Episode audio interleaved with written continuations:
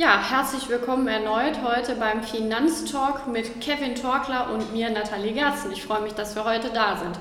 Heute geht es um ein Thema, was viele auf die lange Bank schieben und so ein bisschen vor sich her schieben, nämlich um das Thema Altersvorsorge. Lieber Kevin, erzähl uns doch mal, was ist das Wichtigste und was ist das überhaupt? Ja, hallo Nathalie. Ja, Thema Altersversorgung, ähm, Riesenthema in Deutschland. Ähm, auch sehr, sehr oft ähm, in den Medien habe ich in letzter Zeit feststellen müssen, dass das Thema doch schon recht oft behandelt wird. Ähm, ja, wenn man sich halt mal die aktuelle Situation in Deutschland anschaut, sieht man natürlich, dass ähm, der gesetzliche Rentenanspruch extrem gering ist. Ähm, ist eigentlich ein Problem, was, was jeder weiß, ähm, was jeder kennt, ähm, wird aber, ich sag mal, wie du schon sagtest, oft eigentlich auf die lange Bank geschoben, um da auch wirklich äh, was gegen zu tun. Denn ähm, ich denke, dass die Situation äh, extrem dramatisch ist in Deutschland. Also ich rede hier von einer äh, absoluten Rentenkatastrophe, die wir hier haben. Beispiel, wenn man mal davon ausgeht, dass äh, jemand, der heutzutage bis zur Höchstgrenze der Beitragsbemessungsgrenze BBG einzahlt in die Rentenkasse. Das sind 6.900 Euro. Mhm. Bis zu dieser Grenze zahle ich halt Beiträge ein. 45 Jahre gearbeitet habe, ähm, hätte ich theoretisch, theoretisch einen Rentenanspruch von 3.139 Euro brutto. Hört sich erstmal viel an, Realität sieht aber anders aus. Erstmal verdient nicht jeder 6.900 Euro brutto im Monat und äh, hält das 45 Jahre lang äh, komplett so durch. Die Realität in Deutschland sieht halt eben so aus, dass äh, im bundesweiten Durchschnitt die Rente gerade mal bei 1148 Euro liegt. Puh. 1148 Euro, davon reden wir jetzt auch äh, von Bruttowerten, was, ähm, ja, denke ich mal, auf äh, heutigem Stand äh, Sozialhilfeniveau ist oder Hartz-IV-Niveau ist. Ja. Und da sind wir auch schon bei der Problematik, äh, wenn man sich mal den Rentenbescheid anschaut. Ich sage immer, der Rentenbescheid ist quasi eine tickende Zeitbombe. Weil ähm, der Rentenbescheid zeigt mir erstmal meine Rentenwerte mit 67 hochgerechnet. Ja, sind immer Bruttowerte, was viele vielleicht auch gar nicht so wissen. Und ähm, dieser Rentenanspruch ähm, ja, hat sieben Faktoren, der noch, also wodurch der Rentenanspruch natürlich nochmal gemindert wird. Ja. Diese sieben Faktoren sind einmal, heißt, es gehen Einkommenssteuer ab, es gehen Solidaritätszuschläge ab, es geht die Krankenversicherung ab, es geht die Pflegeversicherung ab und ich habe natürlich noch das Thema Verbraucherinflation, ja, Kaufkraftentwertung. Also heute ist, äh, sind 2000 Euro, ähm, in 30 Jahren keine 2000 Euro mehr. Kurz für die Zuhörer da draußen, ist es jetzt wirklich so, dass all diese sieben Punkte, die du eben aufgezählt hast, nochmal von dem Brutto abgeben, was du eben gesagt hast? Genau, richtig. Wow, dann bleibt ja fast gar nichts mehr zum Leben. Richtig, genau. Ähm, ja, dann spielt natürlich auch noch das Thema medizinische Inflation eine Rolle. Äh, medizinische Inflation, ähm, statistisch steigen die, äh, also steigt die medizinische Inflation pro Jahr um 4%. Man sieht es an den Krankenversicherungsbeiträgen. Ähm, ja, was halt auch eben in der Zukunft äh, ein Thema sein wird, dass eben die medizinische Versorgung auf einem Stand sein wird, was halt auch eben äh, dementsprechend Geld kostet. Und ähm, wir sehen es aktuell, Corona-Krise.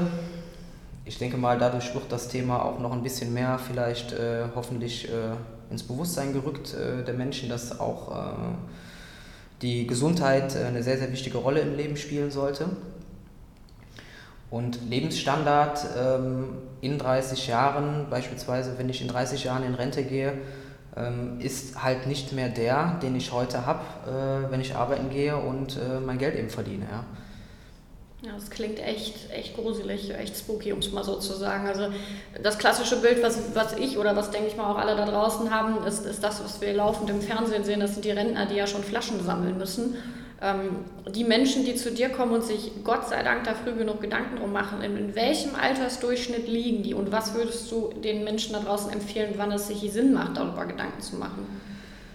Also grundsätzlich sollte man sich so früh wie möglich über Besser das Thema gestern. Gedanken machen. Genau weil halt eben ähm, Beispiel, ähm, man hat ganz oft die Situation, dass jetzt äh, ein 50-Jähriger zu uns kommt äh, und äh, möchte dann eine Beratung für eine Altersversorgung haben, weil mit 50 fällt ihm auf, Mist, ich habe noch nichts für meine Altersversorgung getan. Jetzt ist natürlich äh, die Zeit äh, knapp, um vorzusorgen, beziehungsweise um auch auf das Ziel zu kommen, was ich letztendlich benötige im Alter, ähm, um meinen heutigen Lebensstandard irgendwo zu halten. Das heißt, ich muss viel, viel mehr Geld aufwenden, um auf ähm, meinen Bedarf eben zu kommen, als wenn ich jetzt schon ganz früh anfange. Fange ich früh an, kann ich äh, oft schon mit einem wirklich kleinen Aufwand eine vernünftige Altersversorgung aufbauen und auch dann dementsprechend den Zinseszinseffekt für mich nutzen.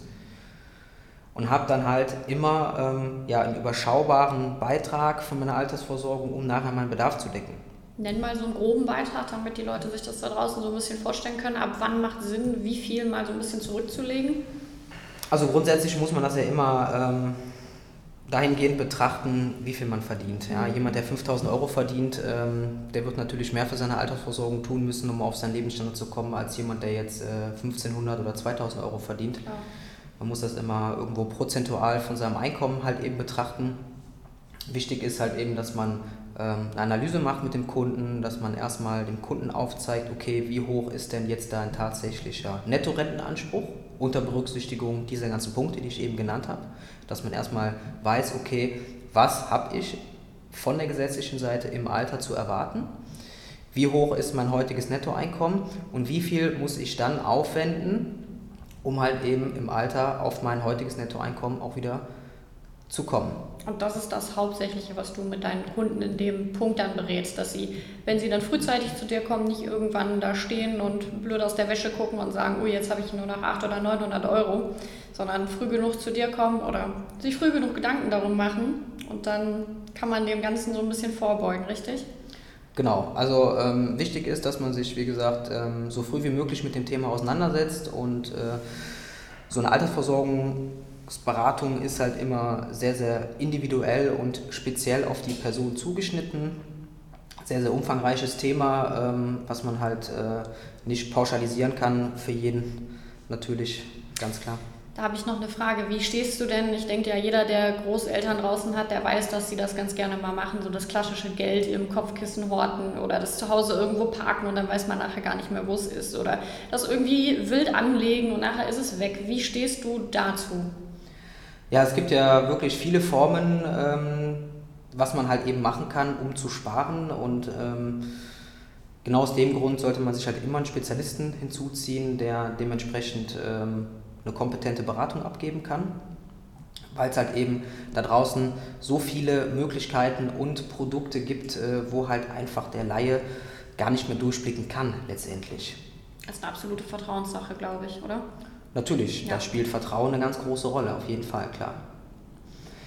Ein anderer Punkt, ähm, den ich da noch ähm, sehe oder der auch mal wichtig zu erwähnen wäre, wenn wir mal über das Thema Lebenserwartung beispielsweise sprechen. Also wir liegen jetzt bei einer Lebenserwartung äh, für ein ähm, ja, neugeborenes Mädchen heutzutage bei 83,4 Jahren. Mhm. Bei den Jungen sind es 78,5 Jahren. Wird aber ähm, davon ausgegangen, beziehungsweise Forschungen zeigen, dass, ähm, oder Modellrechnungen zeigen halt eben, dass äh, die heute geborenen Kinder noch viel, viel älter werden. Man geht davon aus, dass die ähm, im Schnitt 93 Jahre alt werden, beziehungsweise wahrscheinlich sogar noch älter, also 100 Jahre ist da ähm, keine Seltenheit oder wird keine Seltenheit sein. Und jetzt muss man sich das Ganze mal vor Augen führen. Man geht mit 67 Jahren in Rente, Stand heute, wir haben ja auch in den letzten Jahren erlebt, dass der Rentenanspruch dementsprechend auch immer, ähm, beziehungsweise das Renteneintrittsalter jedes Mal wieder angehoben wurde. Ja, von 65 auf 67 beispielsweise. Und diese Anhebung des Renteneintrittsalters ist nichts anderes als eine Kürzung der gesetzlichen Rente. Und jetzt muss man sich halt auch mal die Frage stellen, wer möchte oder wer kann auch bis 67 überhaupt heute noch arbeiten. Absolut, also nicht, nicht jeder, der, ich sage jetzt mal, einen normalen Job hat, der kriegt das ja auf, auf die Kette. Also zum Beispiel Feuerwehrleute, Polizisten, Rettungsdienst oder sonst irgendwie, das, das, das ist ja völlig unmöglich, dass man das fast bis 70 macht. Das geht ja gar nicht. Genau, ich sag mal, gerade bei den körperlichen Berufen, äh, Handwerksberufen, ähm, ich sag jetzt mal der klassische Dachdecker, ähm, der wird nicht bis 67 sehr wahrscheinlich auf dem Dach stehen und äh, da äh, Dachpfannen verlegen. Das hätte ich gerne gesehen. und ähm, ja, das schmälert natürlich dann auch extrem den Rentenanspruch, wenn ich dann früher in Rente gehe. Deswegen ist es umso wichtiger, auch gerade aus dem Gesichtspunkt äh, vorzusorgen, dass ich es mir auch leisten kann, früher in Rente zu gehen. Dass ich auch sagen kann, ich gehe jetzt mit 63 in Rente oder ich gehe vielleicht sogar mit 60 in Rente, je nachdem, weil ich dementsprechend Kapital aufgebaut habe, ähm, was es mir ermöglicht, meinen Lebensstandard zu halten und aus dem Job auszusteigen. Ja, also nochmal aufs Thema Lebenserwartung auch nochmal zurückzukommen, ähm, ist es so, dass äh, im Laufe des 20. Jahrhunderts halt eben die Lebenserwartung in reichen Industrieländern um mehr als 30 Jahren gestiegen ist. Ähm, das liegt natürlich auch daran, dass die medizinische Versorgung immer besser wird. Das heißt, wir halten die Menschen länger am Leben. Heißt, gehe ich in Rente, habe ich ja mal locker noch 20 oder 30 Jahre, je nachdem, ähm, Lebenszeit, die ich ja irgendwie ähm, finanziell über die Runden kommen muss. Ja, und auch irgendwie schön über die Runden kommen. Ne? Also ja, und da geht es sich auch darum, äh, wirklich auch in Würde zu altern. Ja? Ähm, gerade wenn man in Rente geht, ähm, ist man froh, man hat jetzt 45 Jahre hinter sich, hat gearbeitet, möchte vielleicht irgendwelchen Hobbys nachgehen, möchte vielleicht in Urlaub fahren, man möchte sich überhaupt irgendwas leisten und man hat jetzt ja auch die Zeit.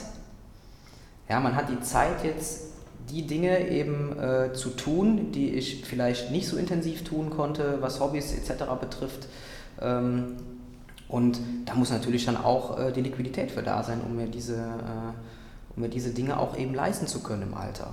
Ja, und ähm, es wird auch eine riesengroße Herausforderung äh, fürs, fürs Gesundheitssystem eben sein, ähm, weil dadurch, dass die Leute immer älter werden, muss die jüngere Generation auch die ältere Generation äh, eben finanzieren. Ja, demografischer Wandel, das heißt, ein Arbeitnehmer finanziert ja die Rentenansprüche von einem Rentner heute. Nennt sich Umlageverfahren.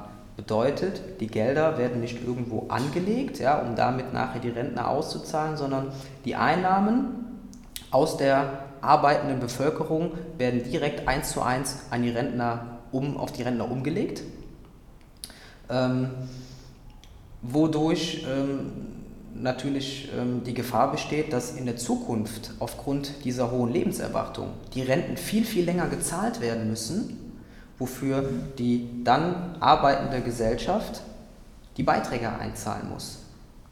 Was in der Zukunft auch dafür, dazu führen wird, letztendlich, dass ähm, wir mit weiteren Rentenkürzungen zu rechnen haben, weil einfach das System so nicht mehr finanzierbar ist. Und genau aus dem Grund ist es halt eben wichtig, da wirklich ähm, früh und professionell vorzusorgen. Es gibt Möglichkeiten, es gibt ähm, steuerlich optimierte Altersversorgungen, ähm, die der Gesetzgeber eingeführt hat, äh, womit man wirklich attraktive Lösungen dem Kunden bieten kann. Und da ist halt dann eben wirklich ein Spezialist gefragt, um äh, ja, diese ganzen Möglichkeiten auch mal aufzuzeigen. Ja, absolut. Also wie du eben jetzt schon gesagt hast, bei mir rattert es jetzt schon ordentlich. Ich denke da draußen bei dem einen oder anderen auch, weil für mich klingt es schon so, wenn man alt wird, kann man ja schon oder muss man ja schon fast Angst davor haben, wenn man sich nicht selbstständig bzw. gemeinsam mit einem Profi darüber dann auch Gedanken macht. Und ja, dafür sind dann eben so Menschen wie Kevin Torkler da. Vielen Dank. War wirklich wieder super spannend mit dir und ich freue mich schon auf die nächste Folge. Danke, Kevin. Bitteschön.